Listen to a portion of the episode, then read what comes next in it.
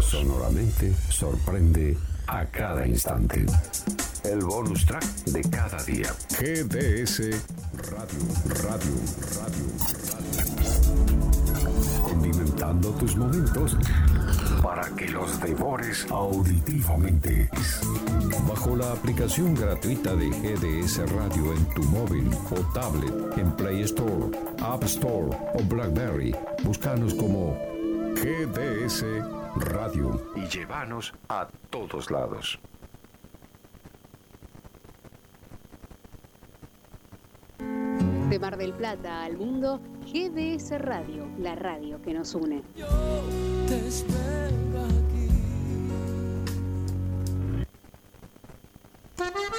Pescadería Atlántida.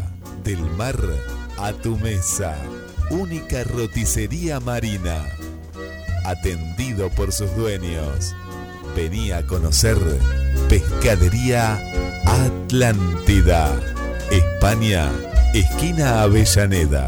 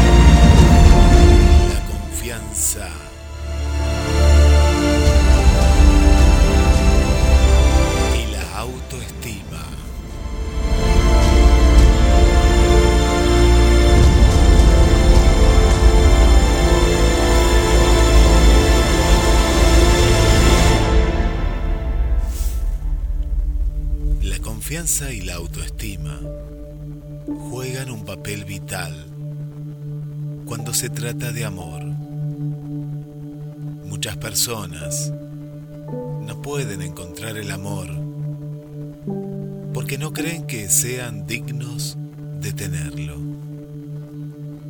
Este tipo de creencia a menudo tiene raíces que se remontan a temprana edad y pueden tener un gran impacto en nuestras vidas.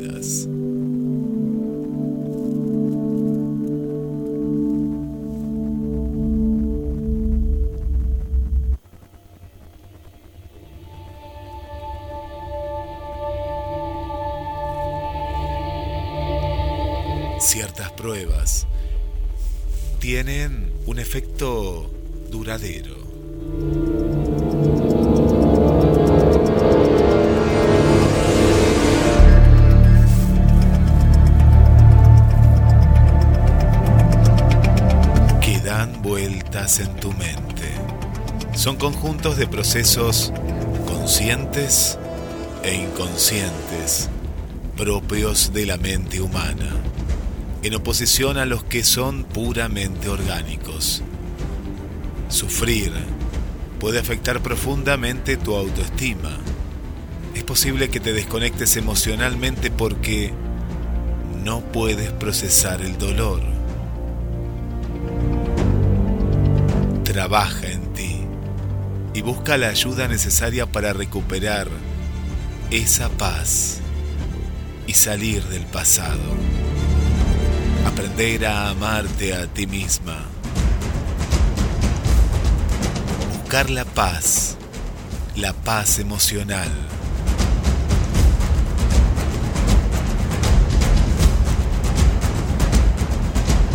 Para descubrir un nuevo horizonte.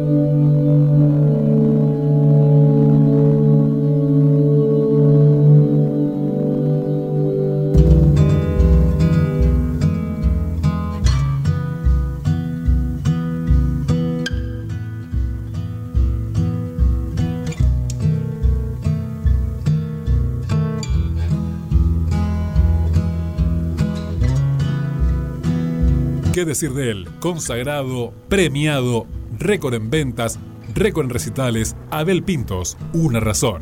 Asumí los riesgos de esta situación. Cada vez peor. Y me fui acostumbrando. Es que a veces vas y me tratas tan mal. Que no me hace mal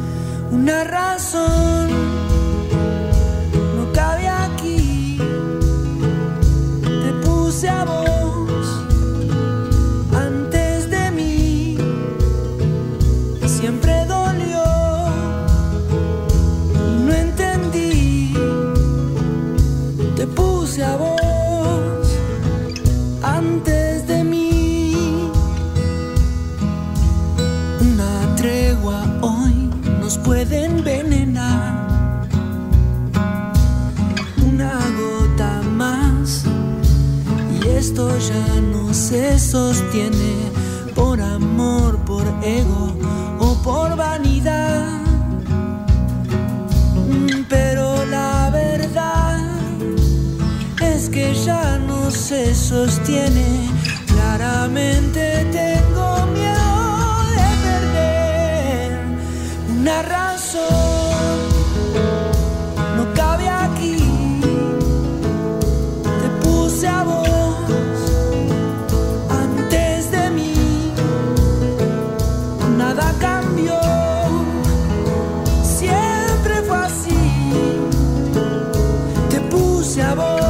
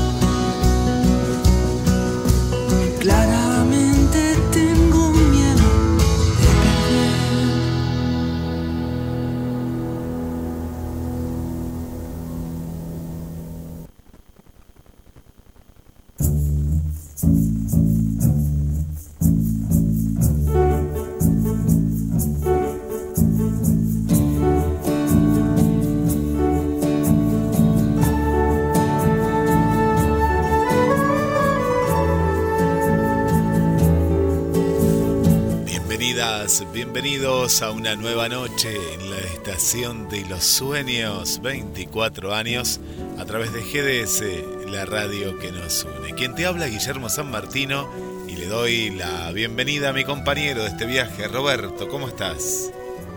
Buenas noches, ¿qué tal Guille? ¿Cómo andás?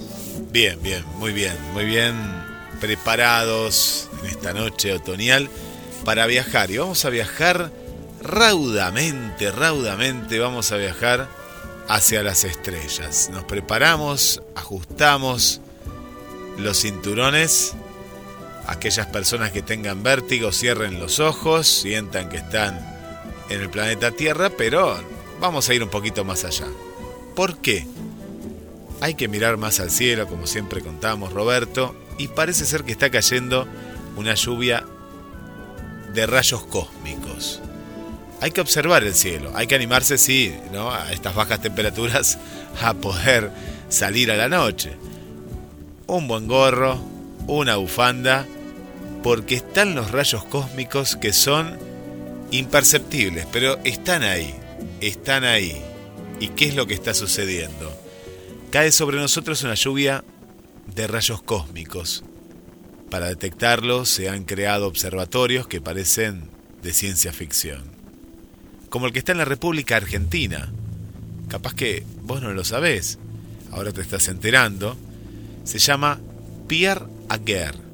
Es el mayor observatorio de rayos cósmicos del mundo. Abundante e imperceptible, como una tormenta muda. A todas horas caen sobre nosotros millones de partículas elementales. No hay paraguas que frene el torrente de neutrinos solares que atraviesa cada centímetro cuadrado de nuestro planeta y de nuestro cuerpo, como imágenes espectrales de sí mismos. Desde arriba, de día, desde abajo, de noche, la energía que la mayor la mayoría de ellos transporta apenas alcanza la milésima parte de la masa de un protón. Otras partículas, en cambio, son bastante más enérgicas y vienen de mucho más lejos. Llegan desde otras galaxias, tras viajar por el cosmos durante millones de años.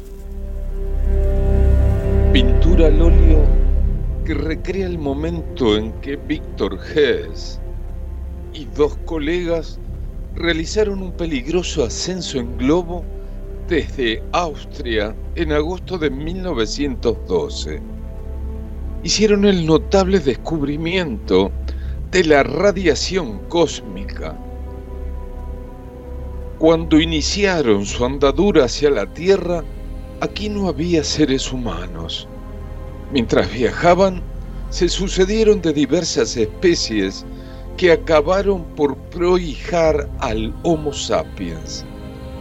Pero no fue hasta 1912 cuando un ejemplar de esta especie se subió a un globo aerostático durante un eclipse total y comprobó que las partículas más energéticas que se detectaban venían de arriba. Sí, pero no del Sol.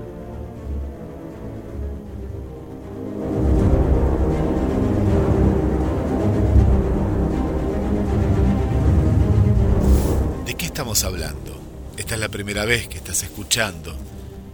Con el tiempo entendimos que algunas de estas partículas tenían energías descomunales, 10 billones de veces la de los neutrones solares, un millón de veces más que los protones del acelerador de partículas más grande del mundo. El gran colisionador de hadrones, LHC, han de tener una carga eléctrica de otro modo, que sería inexplicable que existiera un mecanismo que pudiera imprimirle semejante ímpetu. Y muy probablemente se trate de aquellas que son estables y pueden resistir intactas un viaje tan largo. Protones o núcleos de hierro. Estos violentos proyectiles no llegan a impactarnos. La atmósfera nos protege. Una de estas partículas penetra en la atmósfera, se lleva por delante todo lo que encuentra a su paso. Arranca electrones de los átomos que forman el aire y generan un efecto dominó que se propaga desde la alta atmósfera hacia la superficie terrestre, ensanchándose en el camino como una ducha. Cuanto más energética sea la partícula, mayor es la superficie terrestre salpicada. Las más energéticas y por lo tanto enigmáticas pueden salpicar superficies de varios kilómetros cuadrados. Y como vemos Roberto, tal vez que las sentimos de alguna manera, pero no, no las podemos observar, pero están ahí, ¿eh? están ahí, nos visitan, nos invaden estas, estas partículas y las estamos analizando. El telescopio más grande está en nuestra República Argentina, en toda la zona de Salta, Mendoza y Córdoba. Este en particular está en la provincia de Salta, el, que comentábamos, y es una lluvia, una de las tantas que no, no percibimos. Así es, parece mentira, ¿no? Que, mm, que día tras día nos vemos salpicados por esas partículas imperceptibles quizás, pero con el tiempo se pueden llegar a, a ser un problema para el planeta Tierra. Sí, pasa lo mismo con la energía del Sol, ese tipo de radiación que nos, nos llega. Como siempre tenemos esa protección que, es la atmósfera y que la tenemos que cuidar. La tenemos que cuidar porque nos protege, nos protege día, día a día. Y seguimos estando en el espacio. Y llega el momento de las banderas del porqué, este bloque que hace tantos años nos acompaña. Y en el día de hoy tenemos una pregunta. ¿Por qué la noche es oscura si hay infinitas estrellas? ¿Por qué? Esta pregunta tiene 200 años y aún sigue vigente. Es una paradoja, la paradoja de Olbers es uno de los relatos más fascinantes de la astronomía. Cuando mires al cielo, a partir de este momento, no vas a poder dejar de plantearte por qué las noches no son blancas. El día amanece, un 7 de mayo de 1823. Desde el segundo piso de su casa, convertida en observatorio amateurs, Heinrich Olbers da los últimos retoques al artículo con el que dejará su nombre en la historia.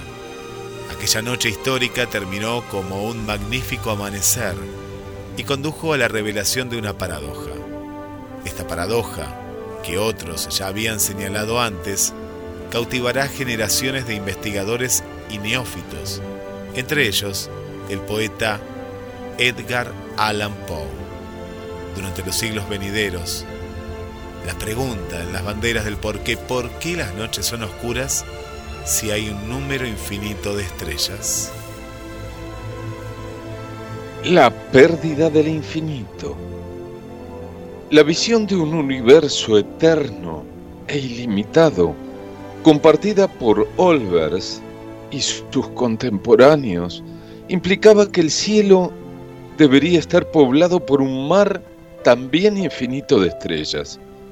Pero en aquella feliz madrugada, Olbers se dio cuenta de que ante infinitas estrellas, no importa en qué dirección apuntemos nuestros ojos o telescopios, pues la mirada siempre interceptaría una de ellas.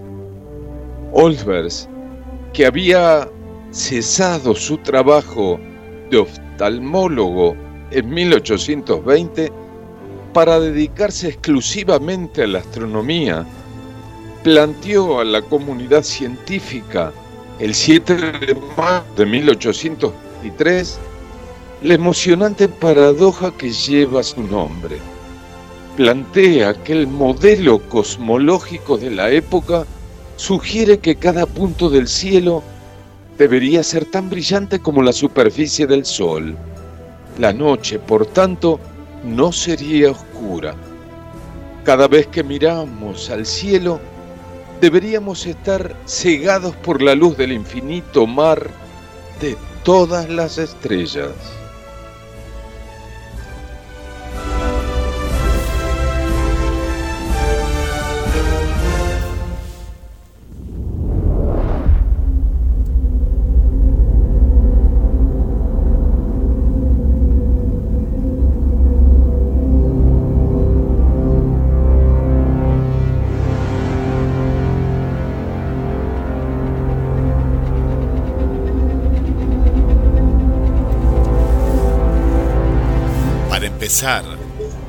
Poe propuso al contrario que el filósofo Immanuel Kant y el astrónomo matemático Pierre Simon que el cosmos había surgido de un único estado de materia, unidad, que se fragmentó y cuyos restos se dispersaron bajo la acción de una fuerza repulsiva.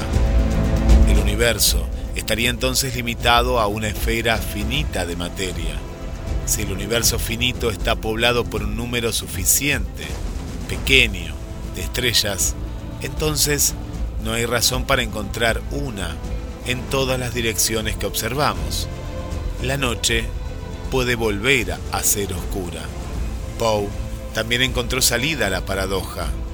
Aunque el universo fuera finito, si suponemos que la extensión de la materia es infinita, que el universo comenzó en algún instante en el pasado, entonces el tiempo que tarda la luz en llegar a nosotros limitaría el volumen del universo observable.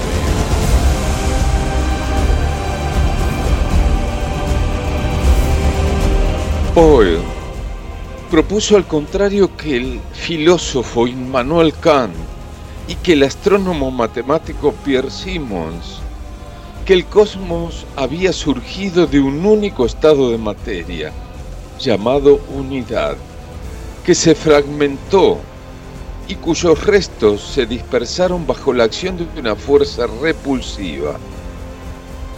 Pero este intervalo de tiempo constituiría un horizonte más allá del cual las estrellas lejanas permanecerían inaccesibles, incluso para nuestros telescopios más potentes. Edgar Allan Poe murió un año después, el 7 de octubre de 1849, a los 40 años, sin saber que sus intuiciones resolvieron el enigma científico del cielo nocturno oscuro más de un siglo después que él las planteara. En el período de entreguerras surgieron múltiples teorías del cosmos, basadas en la relatividad general de Einstein. Además, el campo de la cosmología, hasta entonces reservado en gran parte a los metafísicos y filósofos, comenzó a ser puesto a prueba por las observaciones. Según el radioastrónomo Peter Schaus, la cosmología en 1963 se basaba solo en dos hechos y medio. Hecho 1, el cielo nocturno es oscuro, algo que se sabe desde siempre. Hecho 2, las galaxias se están alejando las unas de las otras, como intuyó Georges Lemaitre y como mostraron las observaciones de Hubble, publicadas en 1929. El contenido del universo probablemente está evolucionando a medida que se desarrolla el tiempo cósmico. La interpretación de los hechos 2 y 2 y medio despertó grandes controversias en la comunidad científica en la década de 50 y 60. Los partidarios del modelo estacionario del universo y los partidarios del modelo del Big Bang admitieron, sin embargo, que fuera cual fuera el modelo correcto, tenía que explicar la oscuridad del cielo nocturno. El cosmólogo Edward Harrison resolvió el conflicto en 1964. Harrison demostró que el número de estrellas en el universo observable es finito. Aunque son muy numerosas, se forman en cantidades limitadas a partir del gas contenido en las galaxias. Este número limitado, combinado con el gigantesco volumen que hoy cubre la materia del universo, hace que la oscuridad se manifieste entre las estrellas. En la década de 1980, los astrónomos confirmaron la resolución propuesta por Poe, Kelvin y Harrison.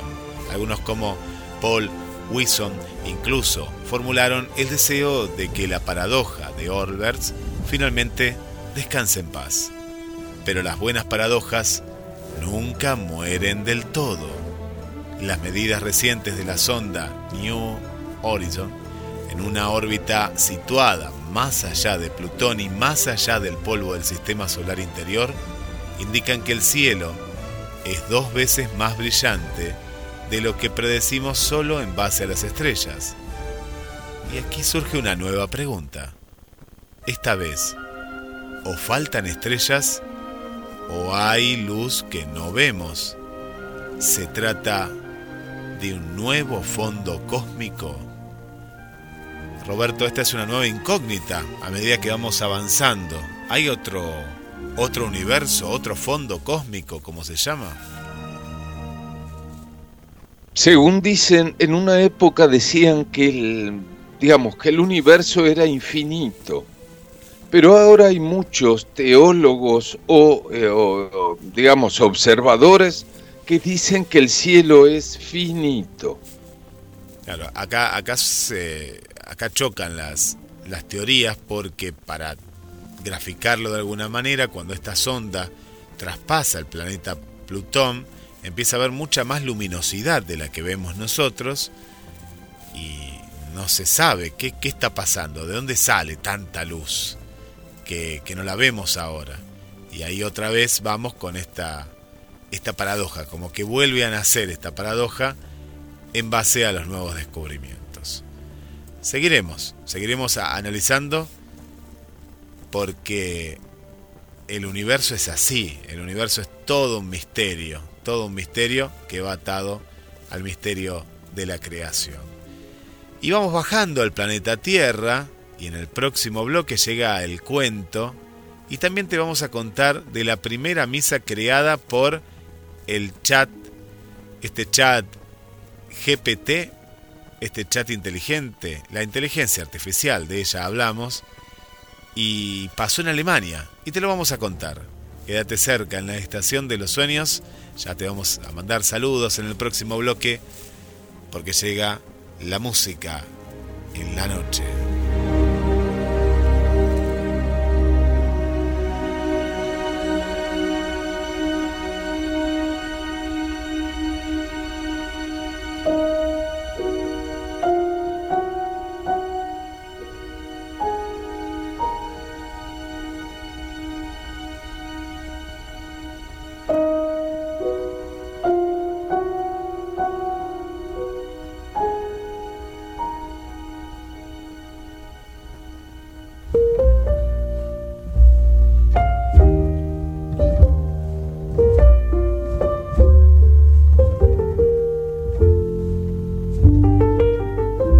Parece una muy buena canción, un cover un tema de Joaquín Sabina, lo canta Alejandro Sanz, contigo. Yo no quiero un amor civilizado, con recibos y escenas del sofá.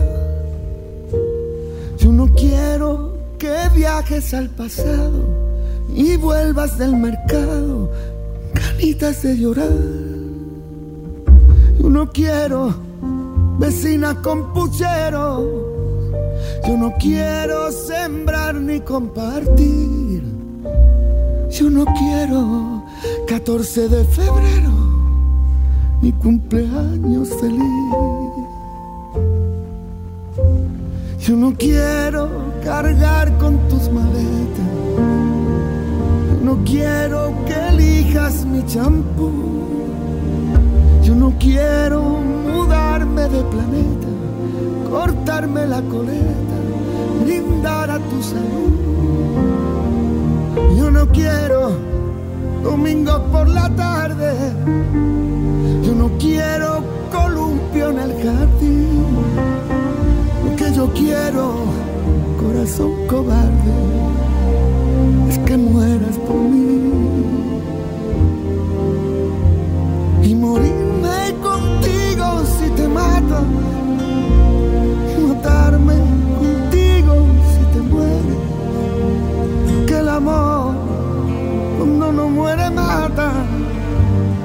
Porque amores que matan nunca mueren. Yo no quiero juntar para mañana. Nunca supe llegar a fin de mes. Yo no quiero comerme una manzana dos veces por semana sin ganas de comer. Yo no quiero calor de invernadero. Yo no quiero besar tu cicatriz. Yo no quiero París con aguacero, ni Venecia sin ti. No me esperes a las dos en el juzgado. No me digas, volvamos a empezar. Yo no quiero ni ocupado, ni carne ni pecado, ni orgullo ni piedad.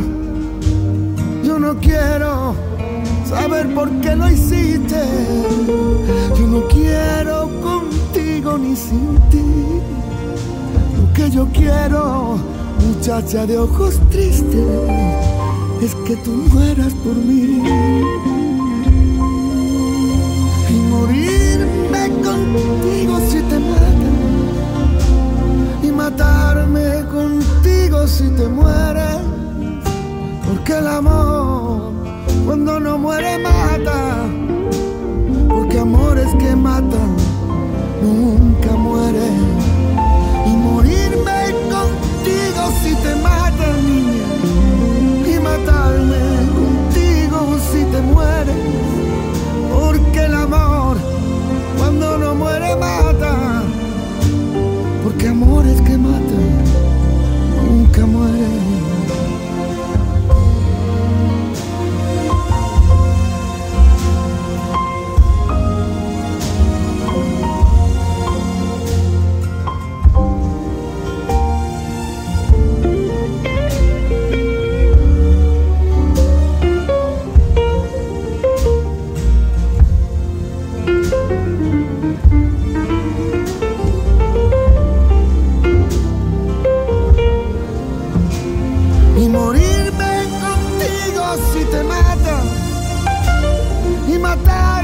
Contigo si te mueres porque el amor cuando no muere mata porque amores que matan nunca mueren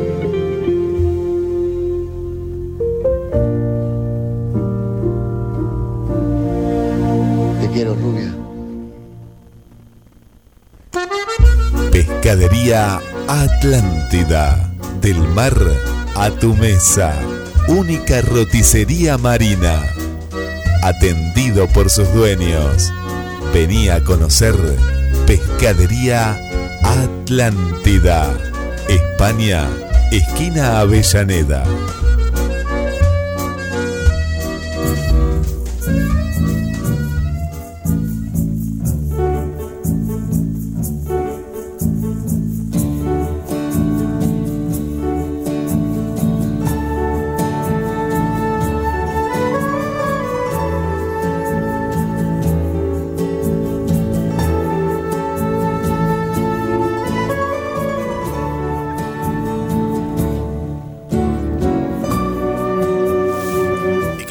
En este viaje infinito por los horizontes de la vida en vivo a través de GDS, la radio que nos une.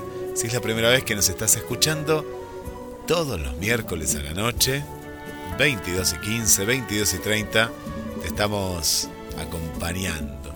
Le damos la bienvenida a Wichi desde Chile, Chile presente. Muchas gracias, gracias por acompañarnos. Un saludo también para Carolina, bienvenida, bienvenida Carolina Gracias, gracias por estar del otro lado. Para Susi, toda la familia Rodríguez, gracias Susi por acompañarnos y Susana del Vito desde el barrio Pompeya. Para Carlos del barrio San Juan, bienvenido Carlos, gracias por la compañía. Para Esther, nuestra vecina de Asunción de Paraguay, gracias por estar también. Un saludo para Silvia, hola Silvia de Mar del Plata, gracias. Para Mónica y para José, muchas gracias. Y llegó el momento del cuento. Pescadería Atlántida, del mar a tu mesa en España, esquina Avellaneda, porque, como siempre te contamos, hay que comer pescado, hace bien comer pescado, hace bien para el cerebro, hace bien para ponernos atentos en la vida y dejar un poco de lado la mala alimentación, alimentarse saludablemente. España, esquina Avellaneda, si no te animás, no sabes tal vez cocinar pescado, puede pasar, decir, no, no me animo, no sé, tiene pescadería marina, tiene roticería marina España, esquina Avellaneda. Y presenta el cuento en la noche, en la estación de los sueños.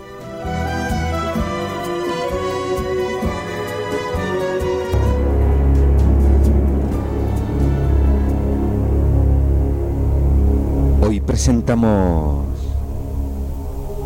La pena del cacuy.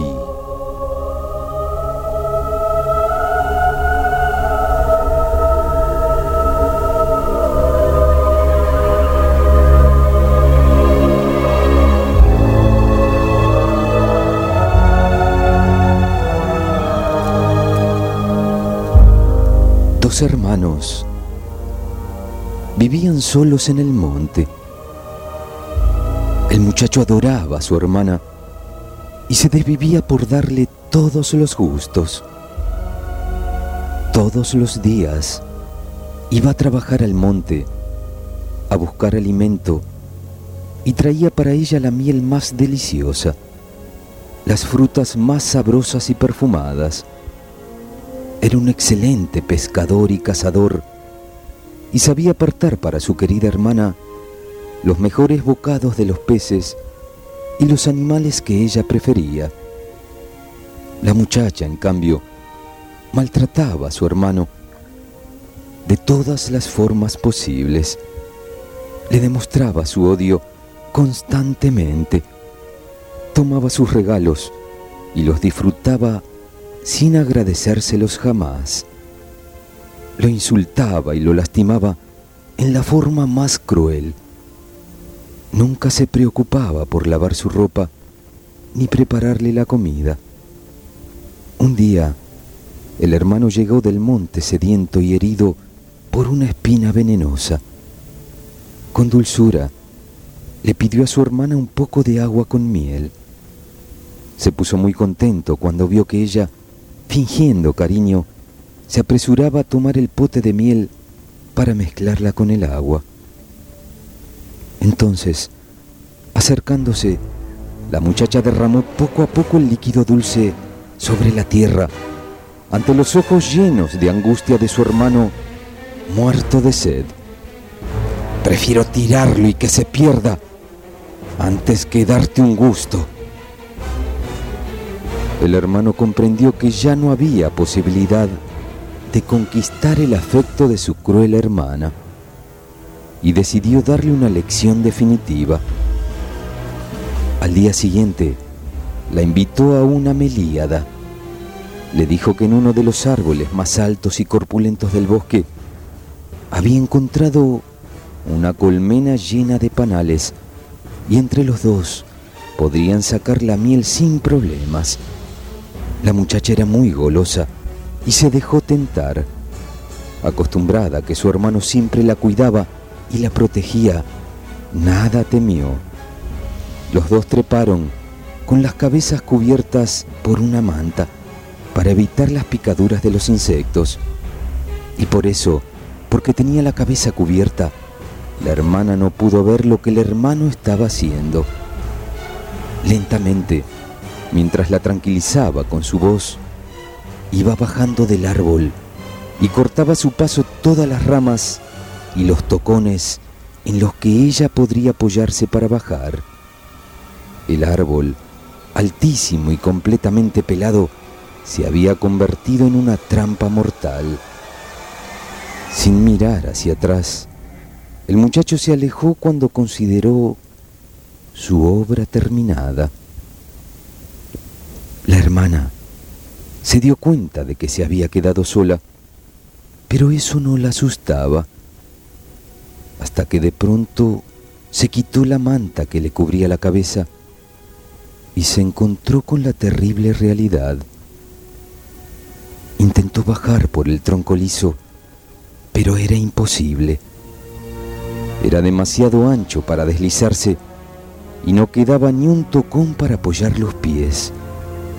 Todo lo que podía hacer por el momento era aferrarse con desesperación a la rama de la horqueta en la que estaba sentada. Pasaron varias horas. La noche cayó sobre el bosque. Con desesperación, la muchacha llamaba a gritos a su hermano. Cacuy, Turay, Cacuy. ¿Qué significa? Vuelve, hermano, vuelve. Pero solo le respondían los sonidos del monte. Espasmos de terror atravesaban su cuerpo y poco a poco iba sufriendo una extraña transfiguración. Las manos se le soltaban de la rama y los pies se convertían en garras de uñas afiladas que la mantenían como una posada sobre el árbol. Antes de que terminara la noche, la hermana cruel había completado la transformación. Ahora era un pájaro de aspecto desagradable. Su cuello grueso y corto sostenía una cabeza chata en la que se destacan los ojos muy grandes y un enorme pico. De pronto, sintió una ansia extraña y se desprendió del árbol. Ahora volaba, volaba y gritaba, llamando a su hermano al que jamás volvería a ver. Y desde entonces sigue el cacuy en los montes. Es un ave de rapiña que duerme durante el día y se pasa toda la noche llorando y gritando. Cacuy, Turay, Cacuy. Vuelve, hermano, vuelve.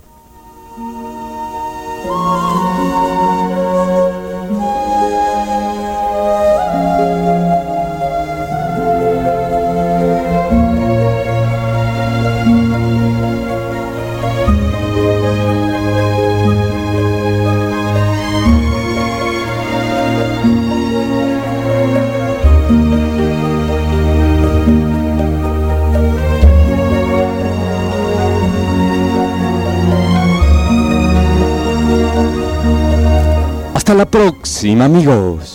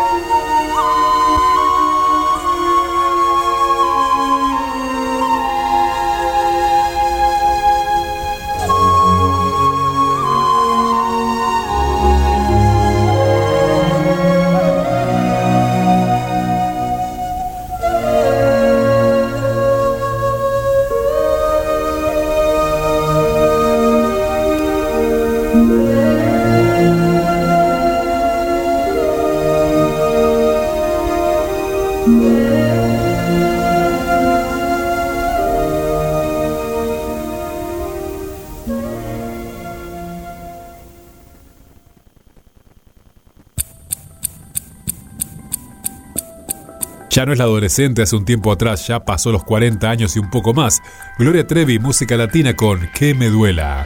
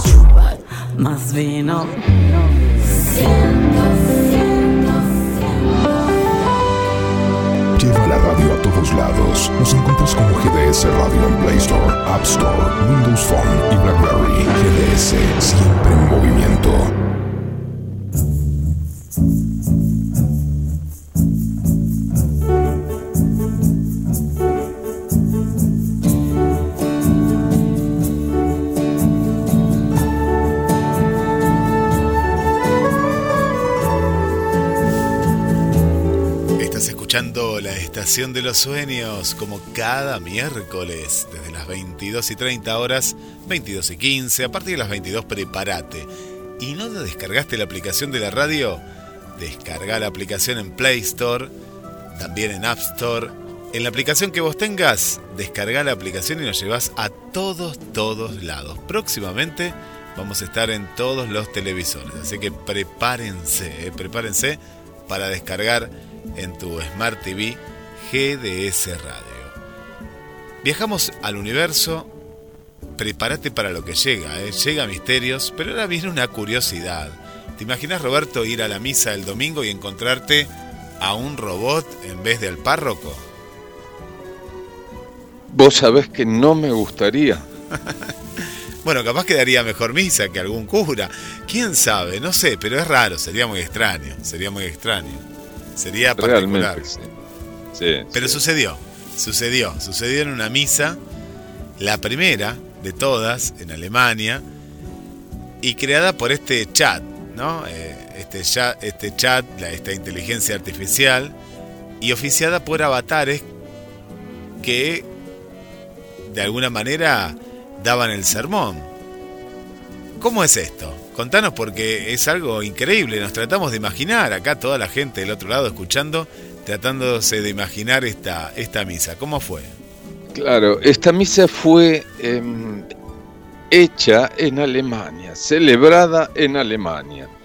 La misa duró unos 40 minutos y fue creada incluso el sermón, las oraciones y la música con inteligencia artificial. La iglesia luterana de San Paul, en la ciudad bávara de Fürth, ha sido el escenario de la primera misa creada con chat GPT y oficiada por cuatro avatares, dos mujeres y dos hombres. Los avatares dirigieron la celebración religiosa y pidieron a los más de 300 feligreses allí congregados que se levantaran de los bancos y alabaran a Dios. Queridos amigos, es un honor para mí estar aquí y predicarles como la primera inteligencia artificial en la convención de protestantes de este año en Alemania, dijo uno de los avatares durante la celebración. La misa duró unos 40 minutos y fue creada incluso el sermón y las oraciones y la música justamente por inteligencia artificial. Y dice así, concebí este servicio, pero en realidad prefiero acompañarlo porque diría que alrededor del 98% proviene de la máquina, dijo Zimmerlein, de 29 años. Sobre las órdenes usadas, Zimmerlein dijo lo siguiente. Le dije a la inteligencia artificial, estamos en el Congreso de la Iglesia, eres un predicador. ¿Cómo sería un servicio de la Iglesia? También le pidió a la inteligencia artificial que incluyera salmos, oraciones y una bendición final. Y todo lo hizo. La curiosa misa formó parte de los eventos que la Convención de Protestantes llevó a cabo en estas dos ciudades, Nuremberg y Fiat. Tal interés despertó la misa creada con inteligencia artificial que una hora antes de que comenzara el servicio religioso ya había una larga fila de personas esperando en las puertas de la iglesia. Es un edificio, para que se imaginen, neogótico del siglo XIX. Esta convención se celebra cada dos años en un lugar distinto del país alemán y miles de creyentes acuden a rezar, cantar y hablar sobre su fe. También se tratan temas de actualidad a nivel mundial y se buscan soluciones a problemas globales. Este año los temas a tratar han sido el calentamiento global, la inteligencia artificial y la guerra de Ucrania. El lema de este año ha sido, ahora es el momento. El chatbot encargado de los cuatro avatares, predicó sobre dejar el pasado atrás, enfocarse en los desafíos que trae el presente, vencer el miedo a la muerte y seguir confiando en Jesucristo. Las reacciones de las personas que acudieron a la misa fueron diversas. Hubo quien consideró que la celebración no tuvo alma y que los avatares no mostraban emoción alguna, que hablaban tan rápido y de forma tan monótona que resultaba difícil concentrarse. Otros se sorprendieron de lo bien que funcionó la inteligencia artificial, a pesar de reconocer la falta de emoción y espiritualidad de los avatares. También se apuntó las aplicaciones que la inteligencia artificial podría tener de cara a hacer las celebraciones religiosas más accesibles para los creyentes que por el motivo que sea no pueden acudir en persona a otra misa. En determinados momentos, los, los avatares provocaron las risas de los presentes, pero no se dio una interacción real entre las personas y la máquina, como si habría sucedido si el servicio le hubiese oficiado un pastor humano, quien además conoce a los miembros de su congregación. Si Merlane ve la inteligencia artificial como una herramienta para ayudar en el trabajo diario, no una forma de sustituir a los pastores. Para él es algo similar a cuando se busca inspiración en la literatura para crear un sermón. Solo que recurrir a los libros se recurre a la inteligencia artificial. De hecho, si Marlene ve con buenos ojos ayudarse con chat.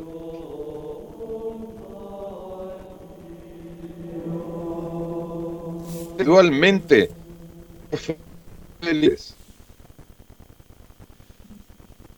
Bueno, es, es una, una cuestión que vos fijate lo que decían. Faltaba alma, faltaba esa conexión, faltaba ese sentimiento, porque claro, la máquina no deja de ser autómata.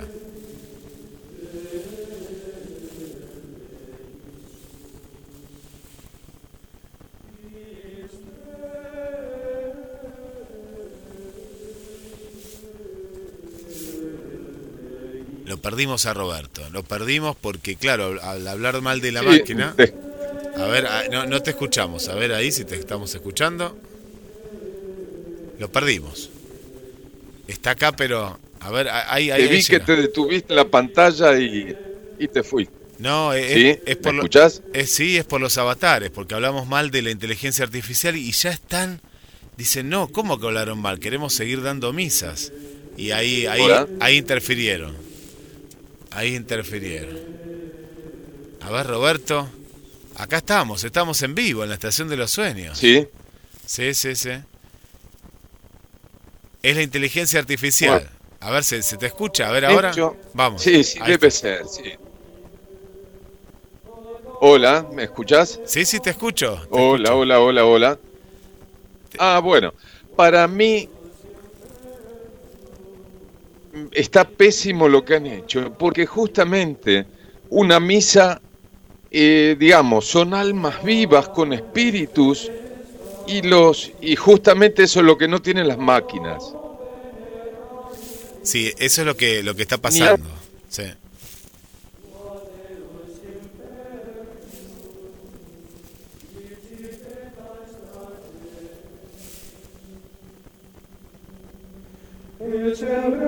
Hashem is this thought.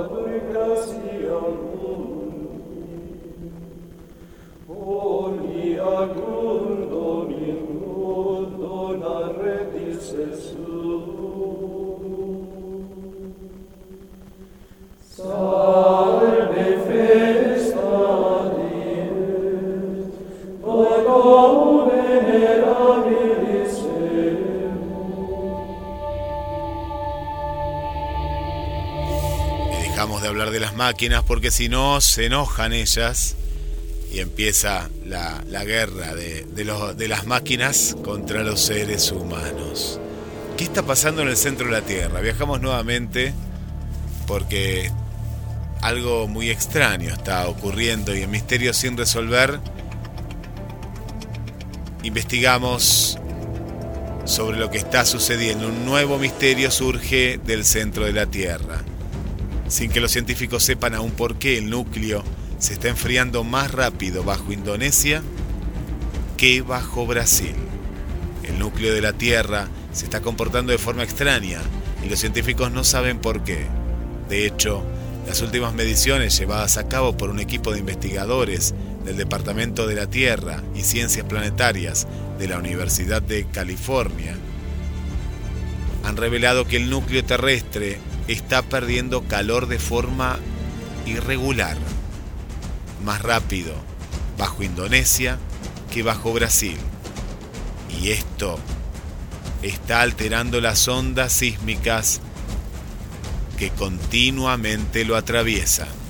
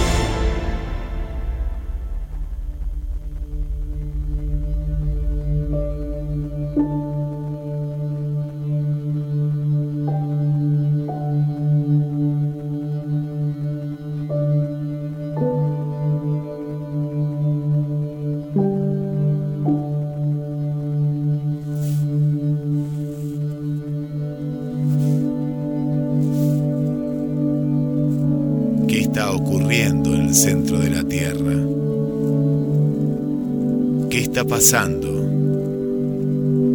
hay algo que no lo podemos comprender.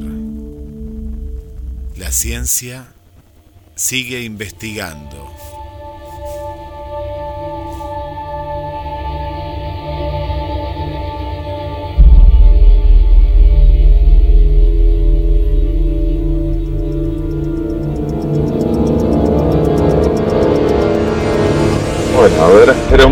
Espera un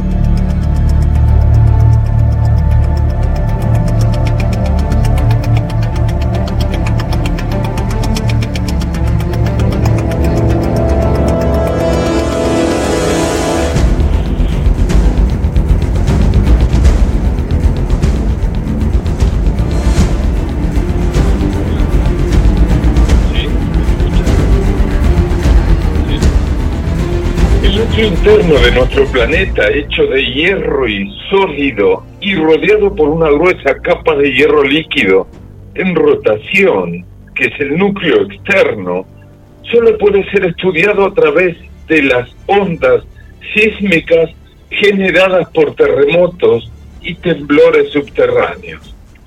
Y por alguna razón, esas ondas se mueven a través del núcleo mucho más deprisa cuando viajan entre los polos, de norte a sur, que cuando lo hacen a través del ecuador de este a oeste. Hace ya décadas que se conoce esta discrepancia, conocida como anisotropia sísmica, pero hasta la fecha no había sido posible encontrar una explicación. Ahora y utilizando una serie de simulaciones del crecimiento del núcleo durante los últimos mil millones de años, el nuevo estudio propone una solución que parece capaz de encajar en las piezas en su continuo crecimiento. El núcleo de la Tierra sigue un patrón claramente desequilibrado, con nuevos cristales de hierro formándose más deprisa en su lado oeste que en el oeste. El movimiento del hierro líquido en el núcleo externo absorbe calor del núcleo interno, lo que hace que éste se enfríe.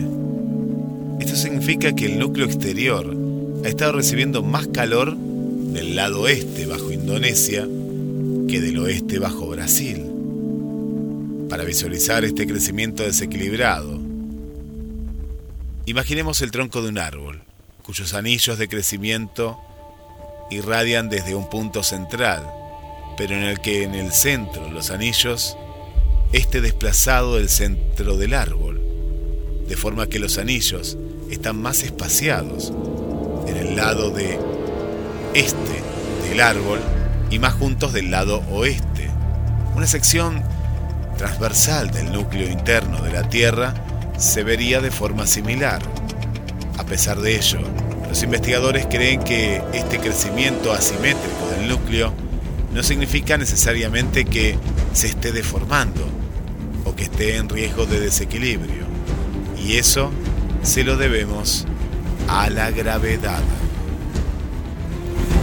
Media, el radio del núcleo interno crece alrededor de un milímetro por año y lo hace uniformemente, ya que la gravedad corrige el crecimiento desequilibrado, empujando nuevos cristales del este hacia el oeste.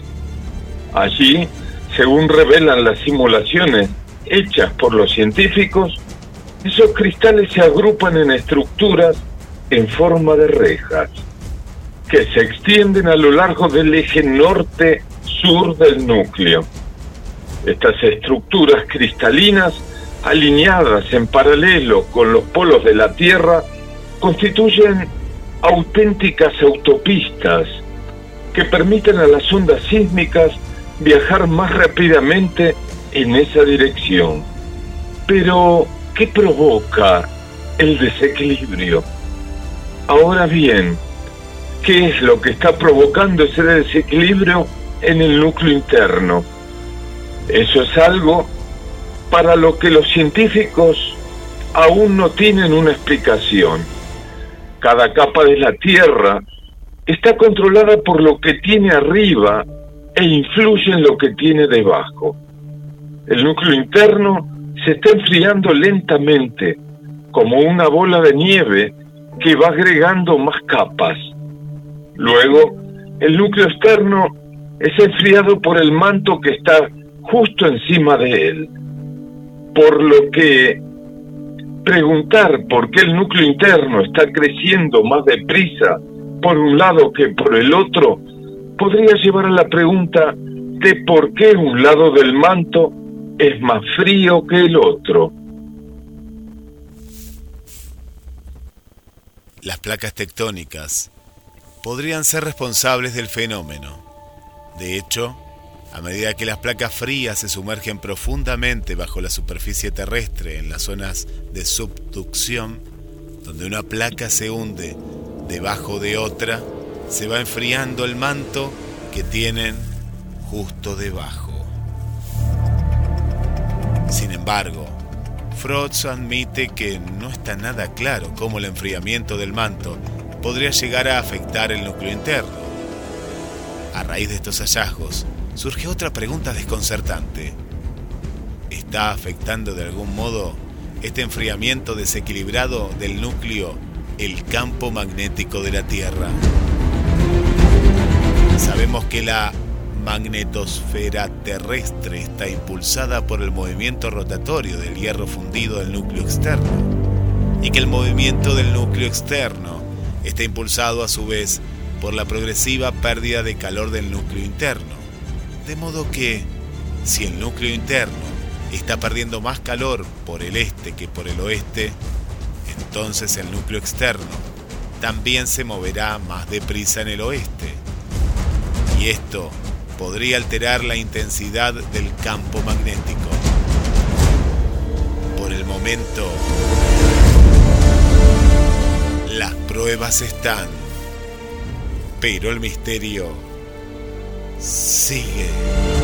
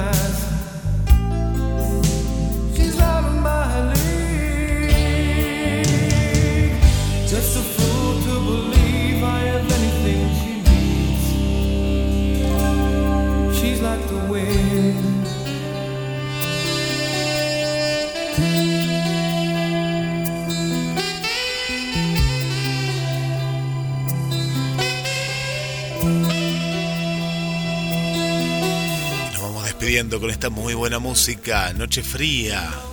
Susi nos contaba eh, que está tomando algo calentito para acompañar esta noche. Noche de, de otoño. Gracias Tete por acompañarnos. Esther, que le encantó el cuento. Vanessa, que nos acompaña. Buenas noches Roberto y Guille en la Estación de los Sueños. Un beso muy grande para Mariana desde Concordia, Entre Ríos. Otro saludo también especial para la amiga Mirta del barrio San Cayetano, para Liselén desde Montevideo. Para Elvi, hola Elvi desde Capital Federal. Nino desde Ciudad de Neuquén. Sonia de la zona de La Perla, aquí en Mar del Plata. Para María Coco, gracias María por estar también. Y un saludo general para todas las amigas y amigos, Gladys, Wichi, Bella Mitch, una nueva amiga también. Gracias por acompañarnos. Y a todas ustedes les regalamos los últimos mensajes. Hay un refrán muy antiguo que dice así. Cada uno obra como quien es. Las acciones de cada uno son el mejor exponente de su carácter. Será, si Dios quiere, hasta el miércoles que viene. Los esperamos. Bueno, después de hablar eh, mal de la inteligencia artificial, a Roberto lo convirtieron en un robot, ¿no? Parece. Bueno, qué cosa, qué cosa, increíble. Les dejo el mensaje final en esta noche, noche especial. Y nos preguntamos, los pensamientos son cosas poderosas y tanto los positivos como los negativos conducen a nuestro estado de ánimo, nuestros síntomas fisiológicos y nuestros comportamientos.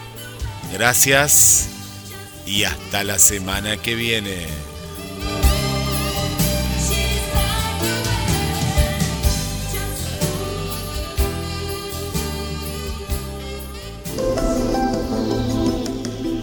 Cuando la oscuridad se fusiona con nuestras melodías. GDS Radio, la radio que nos une. Escúchanos en www.gdsradio.com.